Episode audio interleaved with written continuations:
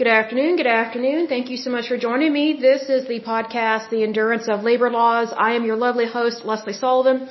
And today is episode 196. We are going to take a look at the United Union of Roofers, Waterproofers, and Allied Workers. But before we dive in, let me give a big shout out to my listeners because we do love to see you here. Thank you so much for joining us.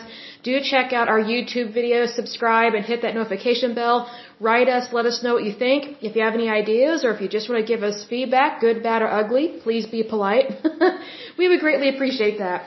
But a big shout out to California, Oklahoma, New York, Georgia, Tennessee, Florida, Mississippi, Washington, Alberta, Virginia, Massachusetts, Minnesota, Colorado, Wisconsin, Texas, let's see, Hawaii, and Pennsylvania. Hey, Hawaii, good to see you there. Okay, in terms of countries, the United States, Australia, Canada, and the Russian Federation. Good to see all of you. Okay, so as I mentioned earlier, we're, we are going to take a look at the United Union of Roofers, Waterproofers, and Allied Workers. This one is short and sweet, but the only reason why it is short and sweet is because this one is a merger of two labor unions, so I don't want to bog everybody down with the other two labor unions at this point in time. This one is short and sweet because it's very concise. So a little bit of background information. They were founded in 1903, so it goes back to around uh, the turn of the century, which again, around that time there were a lot of fascists immigrating to the United States from the Soviet Union and Italy. And so a lot of these uh, trade unions were founded by fascists. Um, sometimes they were a little Marxist, sometimes they were blatantly communist. What's really interesting is that some of them were founded by fascists, but then they kind of swung over to communism because communism very much um, has infiltrated and has been controlling these trade unions for a long time. I mean, it's like if you've seen one, you've seen them all. Um, in terms of headquarters, they are located in Washington, D.C., aka the swamp. This union only has one location, and that is in the United States in terms of countries. However, one of the labor unions that merged to form this one is an international labor union. So they might very well have locations in the United States and Canada or somewhere else, but this one specifically, as a merger, only has locations within the United States. Now let's see here. They do have affiliations with the AFL-CIO, which is a conglomerate. It needs to be broken up. It is a monopoly that needs to be broken up. It is fascist. It is communist. It is Marxist. And they very much like to control our elections and donate millions of dollars to the Democratic Party. That is not right. That is not ethical. I think that is very much a form of greed. They also have affiliations with the NABTU. And so, diving into this a little bit deeper, it says the United Union of Roofers, waterproofers and allied workers, also known as UURWAW or RWAW, two different titles there, two different abbreviations, is a union of roofers and waterproofing personnel headquartered in Washington, D.C., aka the swamp. And it says, as of 2008, the union has approximately 22,000 members organized into nine uh, district councils across the United States.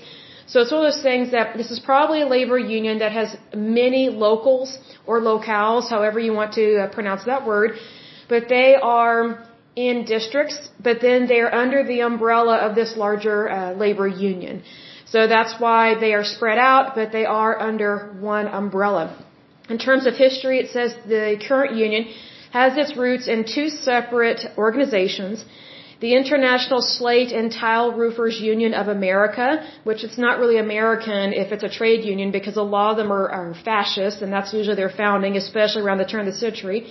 It says that one was chartered by the uh, American Federation of Labor in 1903. Again, they're very much communist. And also the International Brotherhood of Composition Roofers, Damp and Waterproof Workers, which was chartered by the AFL uh, in 1906, you know, also, you know, very much grounded and rooted in communism and fascism. What's interesting about these brotherhoods is that they are very similar to the Masons, um, so say the Masons Lodge and um, just that group that they call themselves the Masons. Um, it's very much a cult in terms of their thinking and how they basically how they found the organizations, you know, how their members handle things, and they tend to be um, very anti-female. A lot of these brotherhoods, of course, it's going to be if it's a brotherhood, it's for men, obviously. Um, but there are so many brotherhoods that are founded, and they very much resemble the cult, the Masons. And that's really sad that they, that they operate that way. And what's interesting is that they, they resemble that type of organization, but yet they say they're, they're not for government. Well, you know, a cult is its own form of government. It just happens to be extremely wrong. And so, and also immoral, amoral, unethical, unprofessional, and not, it's not a very good form of government at all within any given society. It's usually uh, women and children that suffer the worst at the hands of a cult because it's usually men that are in charge of it. And I'm not male bashing here because most men are predominantly very good, kind citizens and they're very good, kind men. Most men are very good and godly men. It's just that sometimes when these groups are founded, they're not always founded for the right reasons, and they're not always founded um, in terms of, hey, let's be good Christian people here. You know, you know, let let's be a part of um, of a good country, the United States, and let's do what's right for our country. Instead, it's more like let's just make things great for us and screw everybody else. Well, that's not really how things are supposed to be. That's not very good or kind or ethical behavior. So that's why a lot of these groups tend to have a lot of problems, especially with embezzlement. Um, it says these two groups merged in 1919 to form the United Slate, Tile, and Composition Roofers Damp and Waterproof Workers Association. So a big old long title. They're merging the two. It says the union changed to its current name in 1978. So what's interesting about this union is that its foundings go back to the turn of the century, but really this particular union did not start as it is technically today until 1978, but its heritage goes back to the turn of the century with these two different labor unions that more than likely were started by fascists. Because again, we, unfortunately, in the United States, um, we had a huge influx of immigrants that were fascist, Marxist, and communist, specifically fascist from the Soviet Union and at that time, it would have been the Russian Empire. Um, so you have to remember that a lot of these labor unions were started before uh, World War One. And so one of the things that um, helped to greatly increase the start of World War One um, was the assassination of the Russian Tsar um, by fascist, mil- um, fascist militant groups over there in Russia. And then once they assassinated their Tsar, that's when, you know, the Russian Empire went from being a beautiful, I would say, monarchy, I would say, to becoming um, the Soviet Union. And that's when communism really took off. But see, here's the thing, if these fascists and these revolutionaries, if they had not assassinated their czar, it would have totally changed history, right? We probably, we probably would not have had a, um, a World War One. I. I don't know about World War Two per se. Um, but it's one of those things that, you know, if we could change history, if, if we could save millions of lives, I mean, it, it would be worth doing so. You know, but here's the thing, we can't change history. Although critical race theory and the liberal left very much likes to lie about the history of the United States. So I guess there are people that think that they can get away with that. But, you know, just so you know, when you lie about anything, you're being dishonest, you're being deceitful even if you're trying to rewrite history, you know, technically you cannot rewrite something that happened. It cannot be rewritten. It cannot be undone. That's the whole point of history, and that's the whole point of having a past is that you learn from your past. You learn from history. You know, you, don't get super offended and say, oh, well, we're just going to change all the names of the streets. We're going to tear down all these statues. We're going to change every holiday, and we're just going to obliterate any part of the past. Well, you know, how is that any different than what the Jewish people have been going through, you know, year after year, decade after decade, you know, century after century, where people, you know, from different, I would say, different societies have tried to purposely annihilate the Jewish people off of the face of the earth.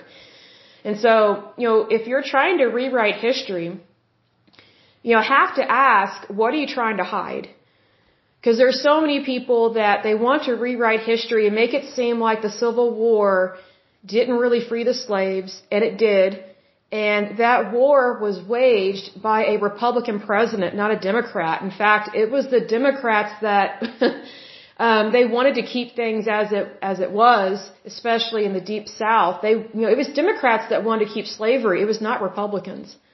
See, what people don't realize is that you know, I know this is kind of off topic, but you know, way back in Civil War times and, you know, but, you know, right before the Civil War, the South was predominantly Democrat and it was the North, you know, the northern states that were predominantly Republican. And so that's why whenever you had, whenever you had slaves that would run away or escape from their masters or their slave owners or whatever, they wouldn't go further down into the deep south. They would try and immigrate and escape up north because they knew that if they could get to the northern states, they could be freed. So I just wish more people knew history, but see, here's the thing there are some people that know history and it's not good enough. And so, you know, they have this woke culture mentality and so they want to rewrite history and make it seem like white people are bad. And it's like, okay, it was a bunch of white people that fought in the Civil War and it was mostly, excuse me, my throat is dry. It, it was mostly white people that died in that war.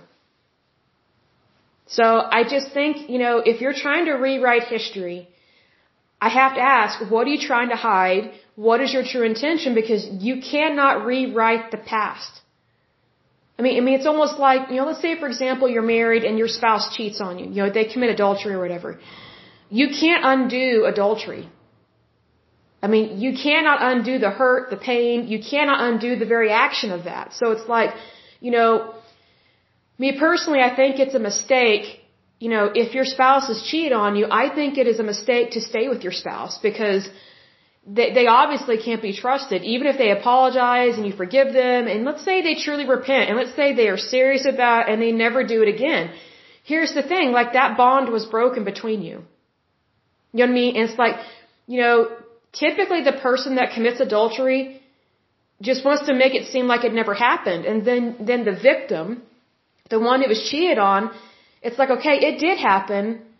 You know, why are you trying to hide this? Like, you hid it while you were committing adultery, and then now that we're past it, now you're trying to make it seem like, you know, our marriage is exactly the same when it is not. That doesn't mean that our marriage can't get better, but it's just one of those things like, I always find it interesting whenever someone's trying to hide something and they want to rewrite history, it's usually to deny the facts. It's like, well, it doesn't really make sense to deny something that actually happened because it's better to be black and white, yes and no, right, wrong, you know, if you address it as it is, so that way you know what is right and what is wrong. Because if we keep everything in the gray area and if we, if we just try to continuously rewrite history, then how are we going to know the truth? Like how are we actually going to know the history of our country? You know, what's interesting is that these people that want to rewrite the history of the United States, especially those that are, um, proponents of critical race theory, you know, Nazi Germany tried to do the same thing when they had uh, book burnings or book bannings and book burnings. They burned thousands upon thousands upon thousands of books. So, you know, if the Nazis are known for doing dysfunctional things like that, then why would it be seen as okay or normal for people to do that in our country and claim it's okay and they say, oh, well, you know, this is a woke nation. No, we're not. We are the United States. We are America. We, we are not a woke nation. The word woke is not even a real word in terms of it being used in a ghetto kind of slang kind of way.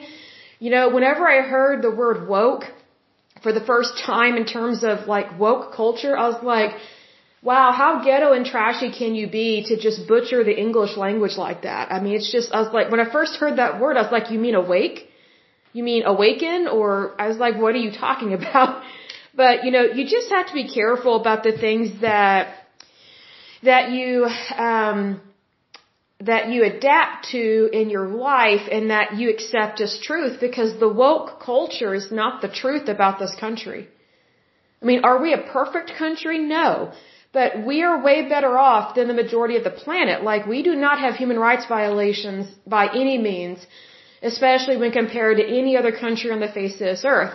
Again, are we perfect? No, but here's the thing. As a country, we do what we can all the time to perfect ourselves and to perfect our country and to have a, a even more beautiful nation. But if you fall into this trap of having a woke culture and falling for those lies of inclusivism, then it makes it very difficult to have a better society and a, and a more beautiful nation because if you think your nation is awful, then why would you ever see it in a beautiful light?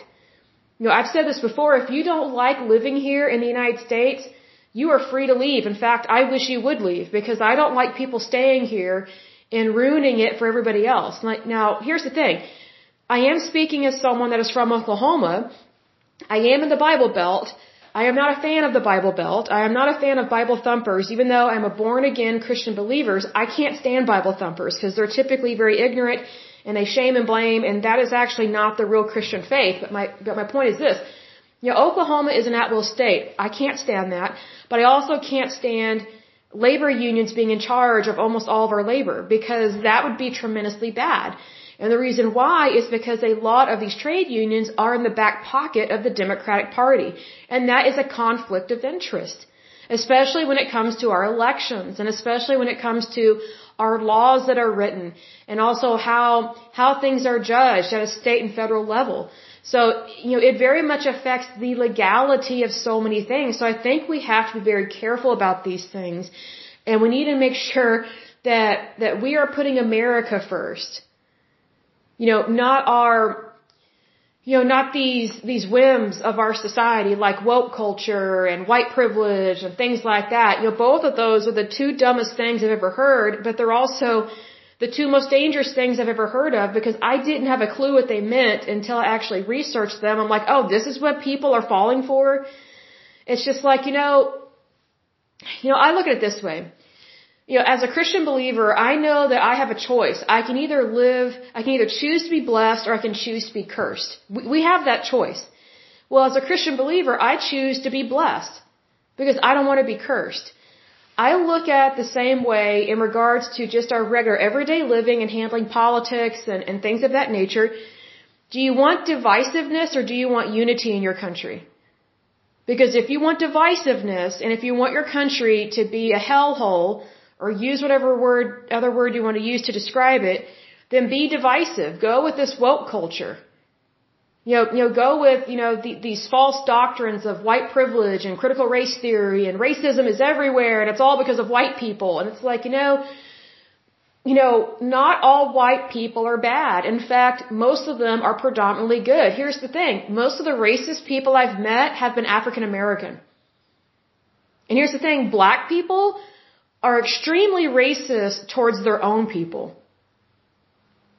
It shocks me how they talk to each other sometimes. Like I'll be out in public and the way they curse at each other, I'm like, it's like Jerry Springer part two. And this is in Oklahoma. This is in Oklahoma City. Like I'll be in the parking lot, like I'll be walking into like a Best Buy or like a Ross or, you know, walking into a gas station, you know, whatever the case may be. And I will just hear the most foul, most disgusting, most degrading language come from African Americans and they're talking to a fellow African American like that and they're using the N word like every other sentence or every other word. And I'm just like, you know, if it's wrong for white people to use that word, then it's wrong for everybody to use that word because it's not a, it's not a term of endearment. I mean, I think the only person that can really get away with saying it and it be funny is, uh, is Chappelle. I think David Chappelle, Dave Chappelle, whatever his name is, he is funny. Some of his stuff goes a little extreme every once in a while, but you know, I think he's funnier now that he's older as opposed to when he was younger because I remember when he had the Dave Chappelle show and I did not like it. It was unbelievably crude, rude, disgusting. I was just like, man, this guy's disturbed. Now that he's older, he's mellowed out and he's really funny when calling out you know, dysfunctional people in our society and the, the funkiness and the strangeness of our culture and these very super sensitive millennials and these super sensitive LGBTQ community people, and it's just so funny because he has a really good point, but he's the only one I've seen so far that can use the N word and actually be funny and that it's not degrading. Now, now I will say this. I wish he would not use the Lord's name in vain. I think that is horrible. It's degrading not only to God, but to himself and to our country. So I hope and pray that he stops doing that because you know, you don't have to say the Lord's name in vain to be funny. You know, Dave Chappelle is funny without having to use bad language like that. He just has a sense of humor that nobody else has. And that's what's great, that's what's great about comedians, excuse me. It's because, you know, they can take a very serious situation and just have you rolling on the floor in laughter at just how silly the serious situation is. Like he just has a different way of looking at stuff. And you know what? Whenever he uses the Lord's name in vain, he loses me. It's no longer funny. And I'm like, man, please stop using that word. Like it makes me cringe. I'm like, if it's making me cringe, it's probably making, you know, our Heavenly Father cringe. You know, so just, you know, Dave Chappelle, if you're listening to this podcast, um, please stop using the Lord's name in vain. I think you're better than that. So, FYI, um, please, um, look into watching funny stuff, preferably things that are appropriate. Um, and also, look into what are the labor laws within your individual states. Because here's the thing, your labor laws, or, or let me put it this way, your workers' rights, first of all and foremost, come from the Constitution of the United States. Now, you also have workers' rights and labor laws at a state level. So you have state and federal. So I encourage anyone and everyone that is listening to this podcast, you need to read the Constitution of the United States you need to read your state's constitution because no two constitutions within the 50 states are written exactly the same. And the reason for that is because no two states are exactly the same. Like they don't necessarily have the exact same industry. They don't have the exact same population. Like it's very unique. Like for example, California is nothing like Oklahoma and vice versa. I mean, I think when people move here from California, the only thing they like is the cheap rent. Everything else they can't stand. so I'm just like, then why don't you leave if you don't like it? Why don't you immigrate elsewhere? Because, um, you know, sometimes when people move here from California, I see more and more license plates from California and I'm like, wow. So they're moving here and they're probably going to vote Democrat. It's like, look, please don't ruin our state. You've already ruined California. Please do not ruin Oklahoma. I do know that a lot of Californians are moving to Texas, more than likely. Slowly over time, Texas will probably become Democrat. But here's the thing. There are a ton of Democrats that already live in Texas. They live in Austin, Texas, possibly Houston, but I think predominantly Austin, Texas. It's like, you know, whenever Texas kind of freaks out over liberalism, I'm like, you already have it there. Like, why are you shocked? Take a look at Austin, Texas, and then Dallas, Texas. Dallas is strangely liberal, even though there are so many successful companies that are headquartered there. They have some of the weirdest, just the weirdest things on the voting ballot. I mean, when I lived there, I didn't live there very long, but I was shocked at the things that they thought was a major concern. Um, I think the biggest thing I remember when I lived there was they were anti-plastic bag. They were so sick and tired of these plastic bags being used at grocery stores. I'm like, well, what do you think these grocers can do? And so they're like, well, everybody needs to bring their own bags. It's like, not everybody wants to do that. But yet the liberal left in Dallas, Texas, and they voted for this. They actually said, yes, plastic bags are banned. So then retailers, they had to purchase uh, paper bags, but then they didn't really want people that purchased their goods to actually use the paper bags that were there at the stores.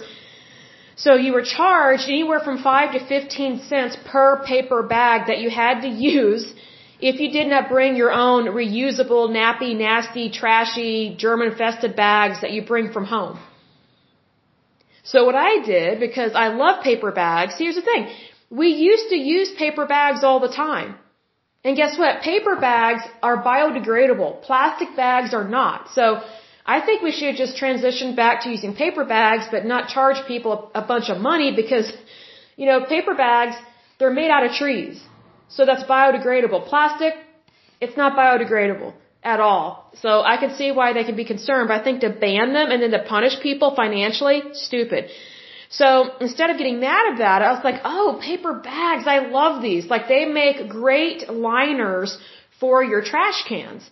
Because usually, you know, those little plastic bags, usually they're not big enough or strong enough to hold trash in my little trash cans that I have for my kitchen and my bathrooms. So I would just go into these retailers. I said, hey, can I just buy an entire set or an entire bundle of paper bags? And these employees would get so pissed at me. And I'm like, what do you care? Just charge me the five or ten cents per bag. I think it's great because then when I put this, you know, paper bag in my trash cans, I don't have to re-clean my trash can every time I take out my trash because it did not get contaminated with my trash. And so it's also biodegradable. And so, you know, what's interesting is that even though paper bags are biodegradable, the liberal left and these crazy people that are just environmentalists, Like when you tell them that paper bags are, are biodegradable, like they just get this deer in the headlights look and then they get defensive and they say, well, you shouldn't be using them. It's like, well, you know, how many arms do you think I have? I'm not an octopus here. And I'm not going to purchase heavy, you know, girly looking plastic bags, you know, like the kind that, that you can buy from Ross or Marshalls. And, you know, they're fine everything, but it's like those are made out of plastic. So what's funny is that Dallas, Texas, this was several years ago when I lived there, they passed this law, basically a punishment that you cannot use plastic bags, that you, you know, the, uh, the grocers and, and any kind of store, you know, even if you went to Ross or whatever, or CVS or Walgreens, no plastic bags. Well, here's the thing. Well, then, if you, if you didn't have access to the paper bags, like if the store was out of them, or whatever, or if they give you a lecture, which I could care less, I just plug my ears, then they want you to buy their expensive, heavy duty plastic bags that you reuse. Well, guess what? If you're against plastic, then you should not be trying to force people to purchase any kind of plastic bag because we know that the thicker the plastic, you know, the less likely it is to ever be uh, degraded in any way, shape, or form. Like, for example, like these Superfund sites. Like, there are so many different forms of plastic that are at these Superfund sites, and it's like the thicker the plastic, the longer it takes to degrade or, break down. Like, it can take like a minimum of 500 years. So it's one of those things like, if the liberal left was really smart, they would never try and force people to purchase bags that they don't even want and are not even biodegradable. Like they should have just did you know what they you know this is so interesting. So I don't know if you've ever seen that movie. I think it's called Double Indemnity with uh, Barbara Stanwyck, and I can't remember the guy's name that's in it. But um, it's a movie where Barbara Stanwyck, um, she's a young wife to this older guy, and she has um, her husband killed and what's interesting is that one of the scenes is between her and the guy that helped her kill her husband. They're in, you know, what was considered a grocery store back then. Of course, you look at it, you're like, what is that, a feed store? Like it's so different because grocery stores back then, um, they were not jam packed with goods everywhere and it wasn't like a Costco or a Walmart. They were just a small store. And so what's interesting is that what I noticed in that movie, you know, when I watched it as a teenager, I was like, hey, they don't have plastic bags. What they do is they actually have, um, what's it called, paper bags, but then they also use, um, what are those called? They're, they're cardboard boxes. So basically, like if you had a lot of stuff that you purchased, you know, like maybe you purchased like several, you know, cans of beans or things like that, and you know what they would do, you know, the store owners, which are usually mom and pop shops, what they would do is they would save the boxes that their product was shipped in, they would fold down the flaps in the boxes so that it would make an open box. And then whenever someone would purchase their goods, as they're ringing them up, they would place those goods in these boxes and then they would hand the box to the customer when they paid for their goods. And that's how, that's how our country back then did not have these, these huge issues with plastic. Because plastic wasn't used in grocery stores like that back then. It just wasn't. Like they used paper and they used cardboard boxes. FYI, cardboard boxes are made out of paper, aka trees, so they are biodegradable. So that's why back then, they did not have these big old problems with um, hazardous landfills or trash dumps. Things were recycled all the time, and back then, they recycled Coca-Cola bottles and any kind of, I would say, any kind of uh, drink that was manufactured in a glass bottle. Like they didn't have any plastic bottles back then. Everything was in glass. And so they would recycle it. Like I remember as a little girl, we still had recycling of glass bottles. Like this was way back, gosh, it must have been the late 80s, early 90s. And back then, you know, bottled water was not a thing then. It was very rare to see a bottle of water in like plastic or something. Like people didn't walk around with plastic bottles of water. It just wasn't done back then. And so I remember going out to eat with my mom and my sister as a little girl, and we went to this uh, this pizzeria every now and then. And this pizzeria had a Coca-Cola machine, but it was like old school. And so you would pay like 50 cents for like a Coca-Cola or a Dr. Pepper, and this was before corn syrup was used in almost every drink. It was just regular sugar that was used. It wasn't corn syrup. So, you know, the sodas tasted really good. So then, you know, you had to use like a special bottle opener to get the cap off, and it's like a metal cap. And then, you know, you would drink your soda or whatever throughout your meal.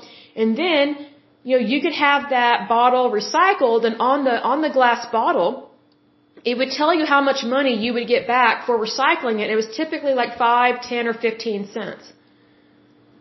So recycling is not something new.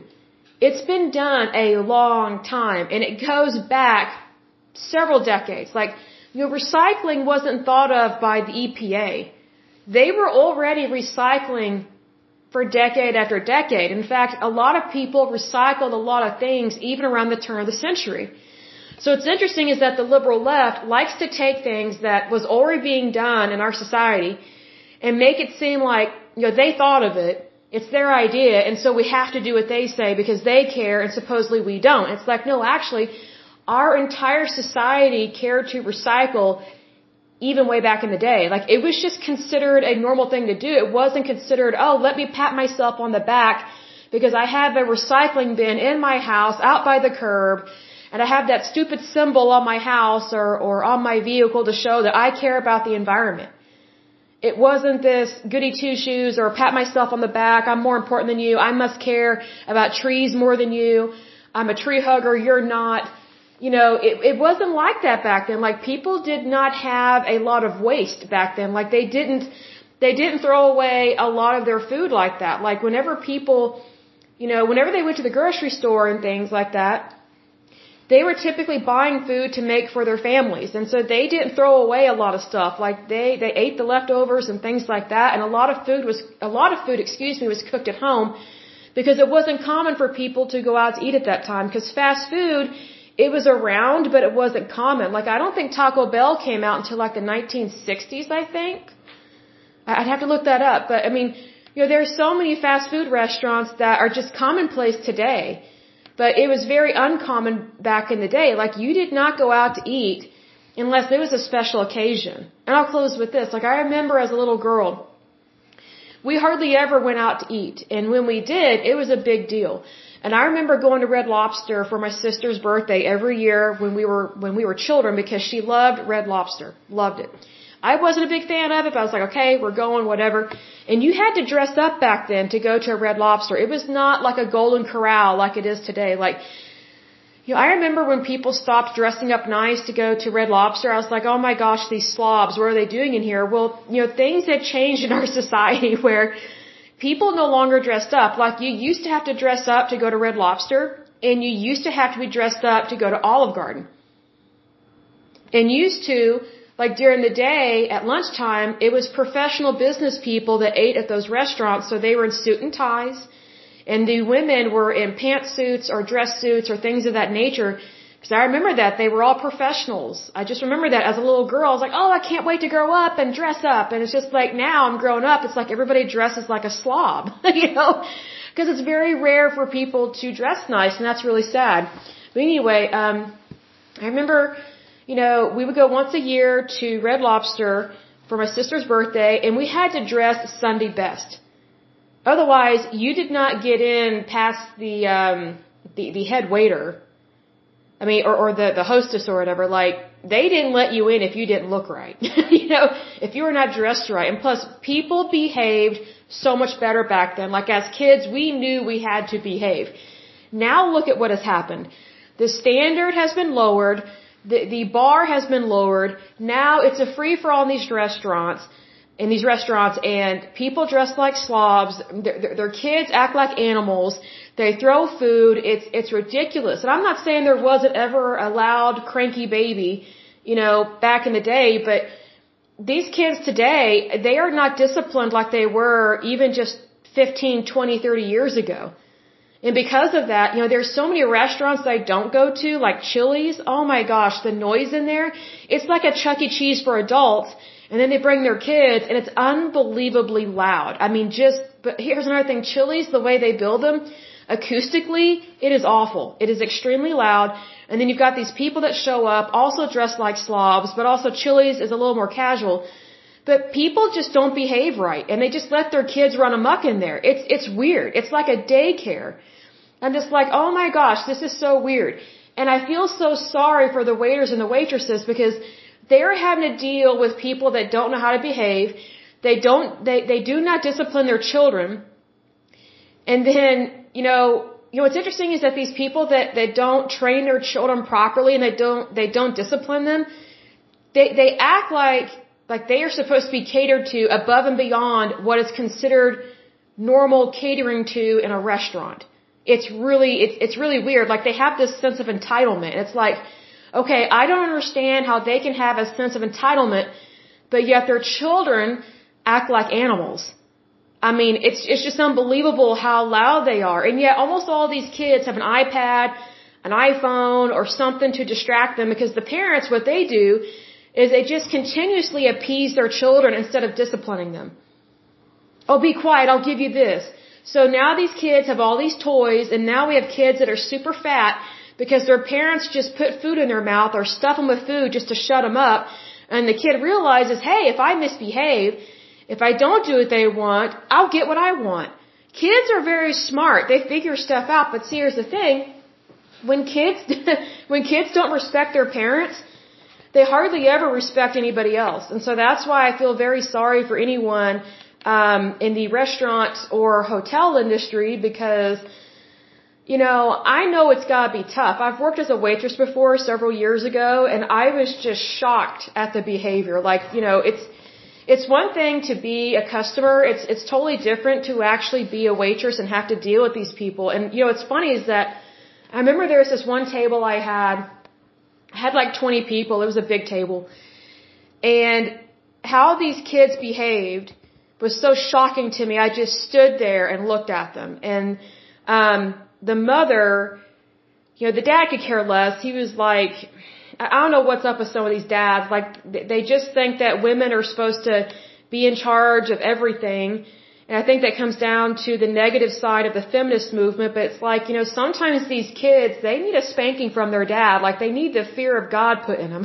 just a little bit. Have some discipline. But um, anyway, this dad, he was more concerned about having conversations with people, so he just dumped all this responsibility on the wife. And so, um, anyway, her kids were misbehaving. I should say their kids, because even though it was all dumped on her, it's still, you know, a dual responsibility for both parents. So her kids were misbehaving, and I was just shocked because it made it very hard for me to do my job. And when she saw my facial expression, her behavior towards me changed to where she actually felt sympathy because she realized that they were causing a scene and they were causing a problem and she made sure to leave me a big tip. So it's one of those things that sometimes people need to see the shock and the horror on your face because sometimes people don't realize that what they're doing is wrong or what their kids um, are doing is wrong until they actually see how it is affecting other people. What's interesting is that the dad, he saw me and he could care less. I was like, what a pig. What a jerk and a pig. Like, what a fat, ugly slob and a pig. He is a pot belly, 40 something year old guy. I think he had like a beard, like his, his neck was so fat that, you know, you couldn't tell where his chin started and where the neck, like, or where the chin ended and where the neck began. It was just so disgusting. It was just like he had a big old fat jowl. And I was just like, it was so gross. And then I can't stand it when fat guys, nothing against fat guys, but you know you need to lose weight, you know you don't look right or sexy, but here's the thing. Um, I can't stand it when fat guys, whenever they grow their beards and it grows on their neck, and it just looks like a carpet is on their face and their neck because when they're fat, you can't see where their where where the jawline is because you you literally can't see their jawbone because they're so excessively overweight. So it just looks like all this hair is there. It's so gross. It's hardly ever kept up. So, you know, let me give you some advice and I'll close with this. If you have one of these disgusting beards, I think you need to go to a professional barber, a professional, not someone that says that they're one, but they are a professional barber. And they show you how to properly shave and keep your beard. And if you need an example of this, you need to look up Persian men on YouTube and see how they shave.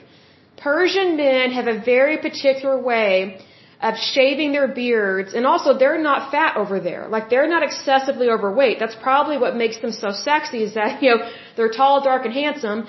And when they grow a beard, it's usually like a really, it is an extremely um, trim goatee. It's like really close to the face and it's, it's shaved in such a way that's very asymmetrical. It's not, it, it, it never looks like they just woke up and rolled out of bed.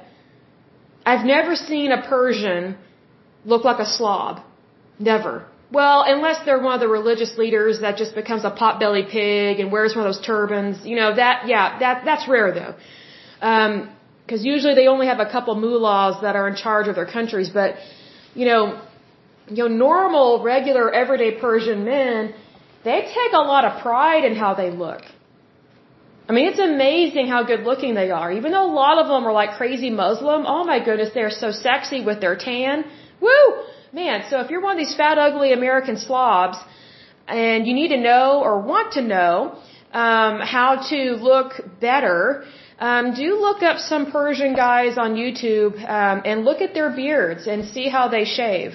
It's really interesting. Oh, oh, here's another one. Like, look up um, it? The, these uh, there's a group. There's oh, what are they called? I'm trying to think. It's around the tip of my tongue. They're basically Persian models. And so if you look up the male Persian models, oh, they are even more good looking. It's unbelievable. I'm just like, I didn't know men could be that sexy. I was like, oh my gosh, this is what Oklahoma needs. We don't need Muslims per se, but, but we definitely need Persians here. Like we need some good looking men.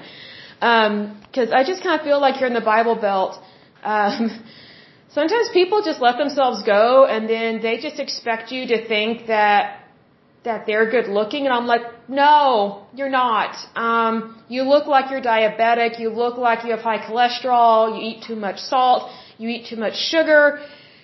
Hence you need to change your lifestyle. Um, I feel like sometimes when people get married and they settle down, they just let themselves go. I'm like, you know what? Maybe you should take a page out of Hollywood's book And with every year that you get older, you don't get uglier, you get sexier. you know, it never hurts to take care of yourself.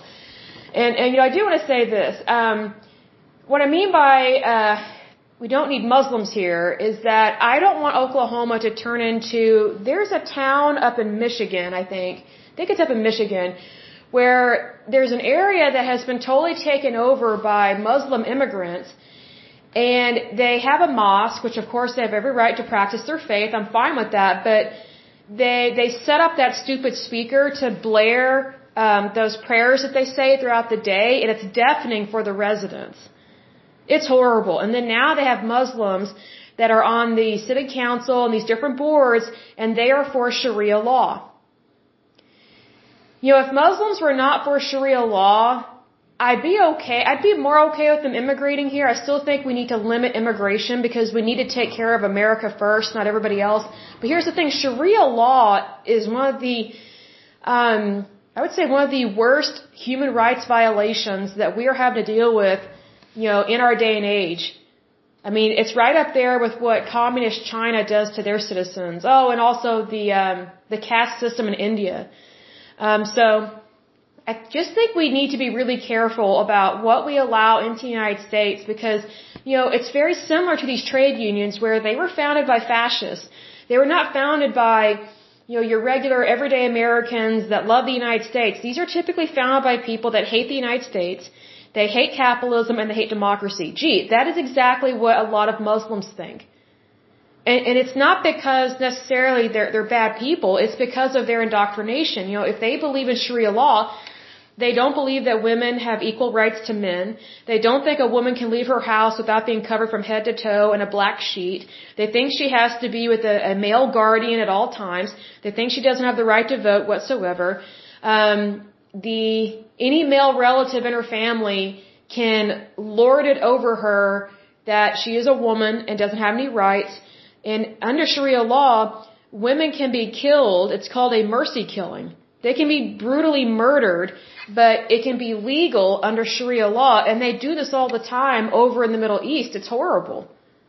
It's absolutely horrible. Like, like, can you imagine being brutally murdered by your own family? And oh, it's a mercy killing. It's like, oh, you should thank us for doing this to you. Th- that's what that's like. So, I mean, it's not the fact that, how I describe this? Well, it's just you have to, you have to take into stock and you have to be aware of how the rest of the world is.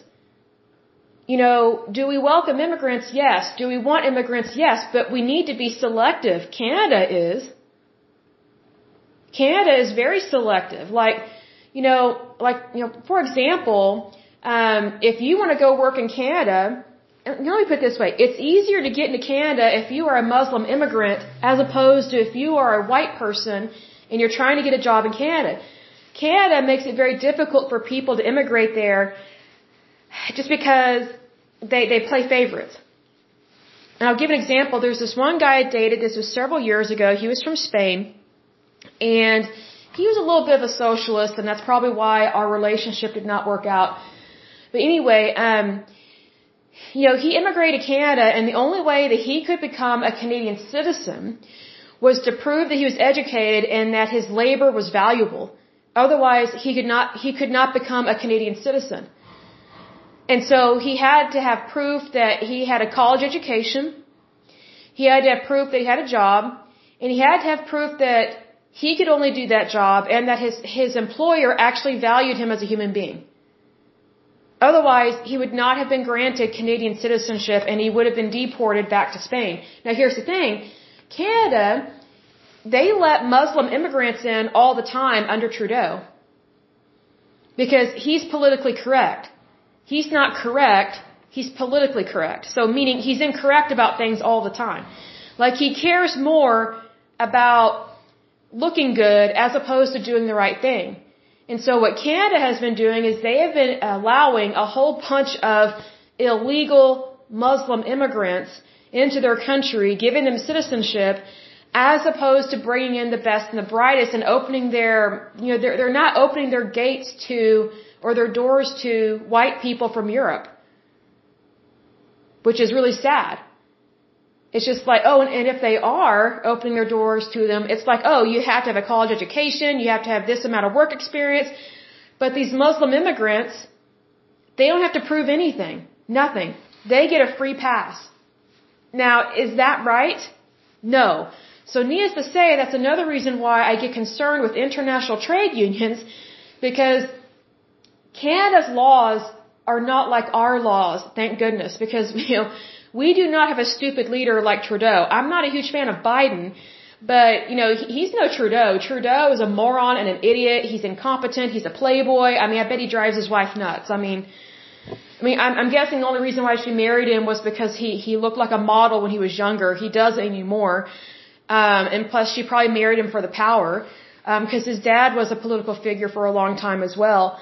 Um, but anyway, so it's one of those things that you know international trade unions, we have to be careful with those because whatever is going on in their country can sometimes affect our country. That's why I truly believe that our trade unions should be only American workers be represented in them. Even though I'm not a huge fan of trade unions per se anymore, just because of the corruption and the greed and them trying to um, manipulate, um, I would say, our elections and the outcomes of those elections our trade unions need to be about American workers. We are not responsible for any other country. We are only responsible for America. Even though America is the, you know, the police officers of the world in terms of fighting for justice, that has nothing to do with our trade unions. Here's another thing. Do we really want other countries competing for our jobs? You know, we already have that happening with NAFTA, the North American Fair Trade Agreement, which it's not fair. it's not fair because what it did it legalized um, all a lot of our jobs being sucked out of our country and going to these other countries that are subpar. They're like third world, second world. You know, they're typically corrupt, have a dictatorship. They don't have the same standards, the same policies, the same procedures. They typically have a lot of human rights violations. They typically do not have uh, fair labor practices. They typically do not have workers' rights. It's like, you know, if we really care about the United States, why aren't we bringing back those jobs to the United States? See, you would think the liberal left, considering how much they claim to care about people and jobs, you would think that they would cancel NAFTA, they would bring back as many jobs as possible, and that, you know, they would, I don't want to say incentivize, I don't like using that word because I think that plays favorites. What I was going to say was, you know, you would think that they would want to incentivize companies for keeping labor here, but see, here's the thing. If you have a federal government incentivizing companies to keep jobs here, then you're putting the federal government in charge of your companies and your labor. And I don't like that. Like it shouldn't be an incentive to do the right thing. It shouldn't, you know, it should not require an a, a incentive to care about the United States. It should not require a tax credit, you know, or, or a tax loophole to get people to want their company to be for America, by America, worked by Americans. Like, you know, I remember when I was a child, almost everything we purchased at the store said made in the USA. Now that's a joke. Like sometimes if ever something says made in the USA, it's usually only one part is made, but then they have all these other parts that are made in China, Vietnam, who knows where else. You know, it's like, okay, you know, why aren't we producing our own goods? We have the ability. You know, there's this lie out there that that Americans don't want to do the work. It's like if we bring those jobs back, who's going to do the work? Gee, Americans want to do that work. Not everybody has this sense of entitlement. It's only it's only these elitists that think, you know, the entitlement applies to them especially in terms of labor. I meet people all the time that have jobs and they love their job, and even though times can be tough, they, they still go to work. You know, who was this actress? Excuse me, my throat's dry. Um, was it, who was it? Was he, was it Ozzy Osbourne's daughter that said that, um, if you, if you kick out all the illegal immigrants, um, that immigrate here, like from Mexico and these other countries, and who would clean our toilets. Like it was unbelievably offensive. I mean, that was unbelievably degrading to um, Latinos. I was just like, wow. So that's what she thinks all Latinos do. I mean, I think she said this on The View, and some of the ladies on there just kind of looked at her like, whoa. But see, that's her entitlement thinking. She thinks that it's only Hispanics doing that kind of work. That's not true. There are so many different types of people that do that work and of different races. I mean, it's just unbelievable what she thinks is the norm and it's not. But see, here's the thing. That may be what takes place in her house. She may have a Hispanic maid, a, a Hispanic toilet scrubber, a Hispanic gardener, and you know what? That just may be her mindset, but that does not reflect what is actually happening in the in the entire um, excuse me in the entire United States. See, here's the thing.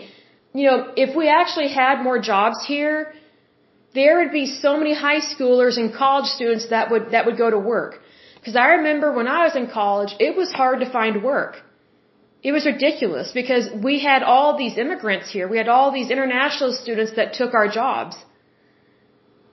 So, I mean, needs to say, whenever non-international students found a job, we did everything we could to keep our job. I mean, it, it was, it was weird. It was so strange. I was like, how is it that, you know, I am an American citizen, I'm born and raised here, and yet it's hard for me to find a job because we have all these internationals here. We have all these, you know, well, we have illegal immigrants, and then we also have legal immigrants that have come over here to go to school and then they take our jobs. It's like, you know, we need to get rid of NAFTA. We need to bring back all jobs to the United States. We need to do that, especially manufacturing jobs. Because those are really good jobs. And here's the thing. You would think trade unions would want that. Because trade unions and labor unions typically they are very much involved typically they are very much involved in the manufacturing industry because that's where a lot of their bargaining agreements are you would think that they would want even more members in their unions so that way they could at least get membership dues but i haven't heard a peep out of any trade unions in regards to NAFTA and getting rid of it. So, I mean, it's just kind of this, to me, that is very much hypocrisy. Because if these trade unions really valued workers' rights, they would be speaking up and against NAFTA all the time. And they would call out the Democratic Party on this. But here's the thing NAFTA was signed into law by President Bill Clinton. Like that was a long time ago. I think it was like the late 90s. I was a little girl, but it's like, you know, the Democrats have had year after year after year after year to repeal that and to help America have more manufacturing jobs. I mean, you would think that the, the Democratic Party, you know, considering how much, you know, supposedly they believe in human rights, you would think that they would not want our jobs being outsourced to countries where there are numerous human rights violations. But they, they, they allow it and they go along with it. And it, it just kind of surprises me because I'm like, you know what? The proof is in the pudding. And on this show, we call a spade a spade. We say it like it is. So needless to say, I hope and pray every single one of the trade unions that we go over that they seriously think about what it means to have more jobs here and that they actually call out any Democrats on NAFTA and they request that NAFTA be repealed and that more manufacturing jobs take place here in the United States. Because think about, you know, if NAFTA uh, were repealed, that would create thousands upon thousands upon thousands of jobs here in the United States. I mean, that would employ so many people. It, it would give people a new beginning. Also, it would provide a good wage, in fact, probably a very excellent wage, healthcare benefits, retirement, pension funds. I mean, I mean, you would think that the liberal left and these trade unions would very much want to do that because that is supposedly what they fought for. They fought for that stuff. But now they're not fighting for it anymore. They're not fighting for the creation of jobs. They're not fighting for the end of NAFTA. They're not fighting for bringing jobs home. They're not fighting for ending slave labor in other countries. And the way that you end it is you don't endorse it. You don't participate in it. You bring your labor back here. You bring all those jobs back here. So that Americans can do those jobs. See, what people sometimes don't realize is that whoever you do business with is who in fact you are rewarding. That's why you have to be careful who you do business with. I would think that would be common sense, but these days, I don't know anymore. I don't I don't know if people really have common sense like they used to. Like I think people were smarter in the 90s and the 80s than they are now. Like just a overall common sense and just overall general knowledge, I think people were better way back then. At least that's my impression of it. Then again, I was a little girl. But anyway, I will go ahead and end this podcast, but as usual, until next time, I pray that you're happy, healthy, and whole, that you have a wonderful day and a wonderful week. Thank you so much. God bless and bye bye.